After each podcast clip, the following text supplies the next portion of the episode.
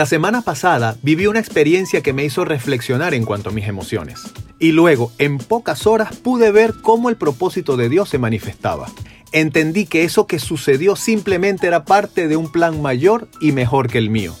Tenía un vuelo comprado con un mes de anticipación para regresar de Nueva York a Orlando, el sábado a las 10.30 de la noche. Tres horas antes recibí un correo que decía que el vuelo había sido cancelado por fallas mecánicas.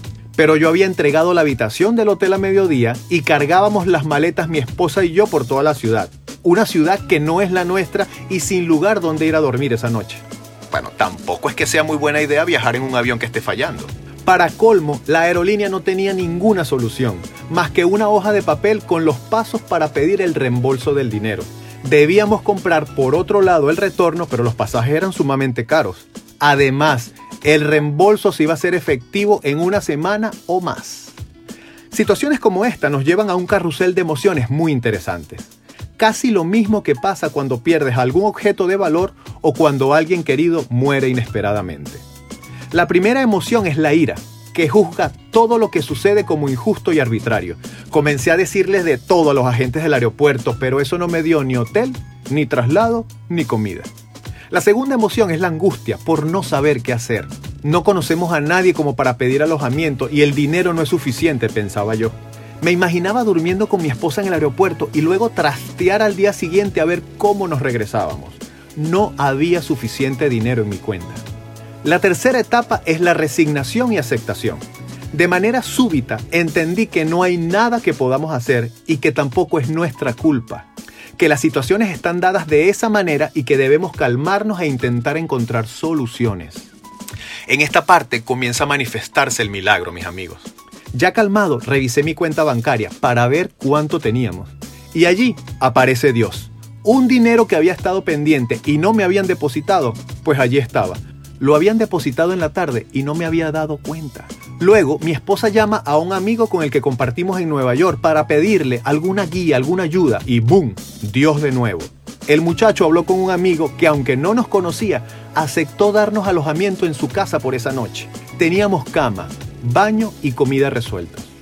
En el camino a donde íbamos a encontrarnos con ellos, revisamos en internet las posibilidades que teníamos para viajar al día siguiente y conseguimos una línea de autobuses que tenía boletos disponibles. El dinero que tenía en la cuenta alcanzó justo para todos los traslados que necesitamos, para comida y un poquito más.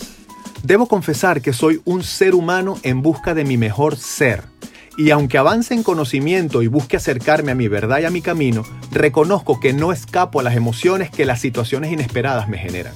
La palabra emoción proviene del latín emotio y lo traemos de fábrica. Fuimos diseñados por Dios para experimentar y mostrar emociones. Ninguna emoción es mala como tal. La psicología la define como un estado transitorio pero intenso que se produce por un estímulo y modifica nuestro equilibrio. ¿Te das cuenta? transitorio. Es muy fácil juzgar las situaciones irracionales sin detenernos a ver el panorama completo, hundirnos en la desesperación y la ira encarcelando las posibilidades de esperanza. Volvemos todo el panorama tan gris que casi es negro y no somos conscientes de que Dios nunca abandona y que siempre su plan está trabajando a favor de nosotros. Fue tan perfecto el plan de Dios que no pude grabar la píldora la semana pasada y se me regaló esa experiencia para compartirla contigo hoy.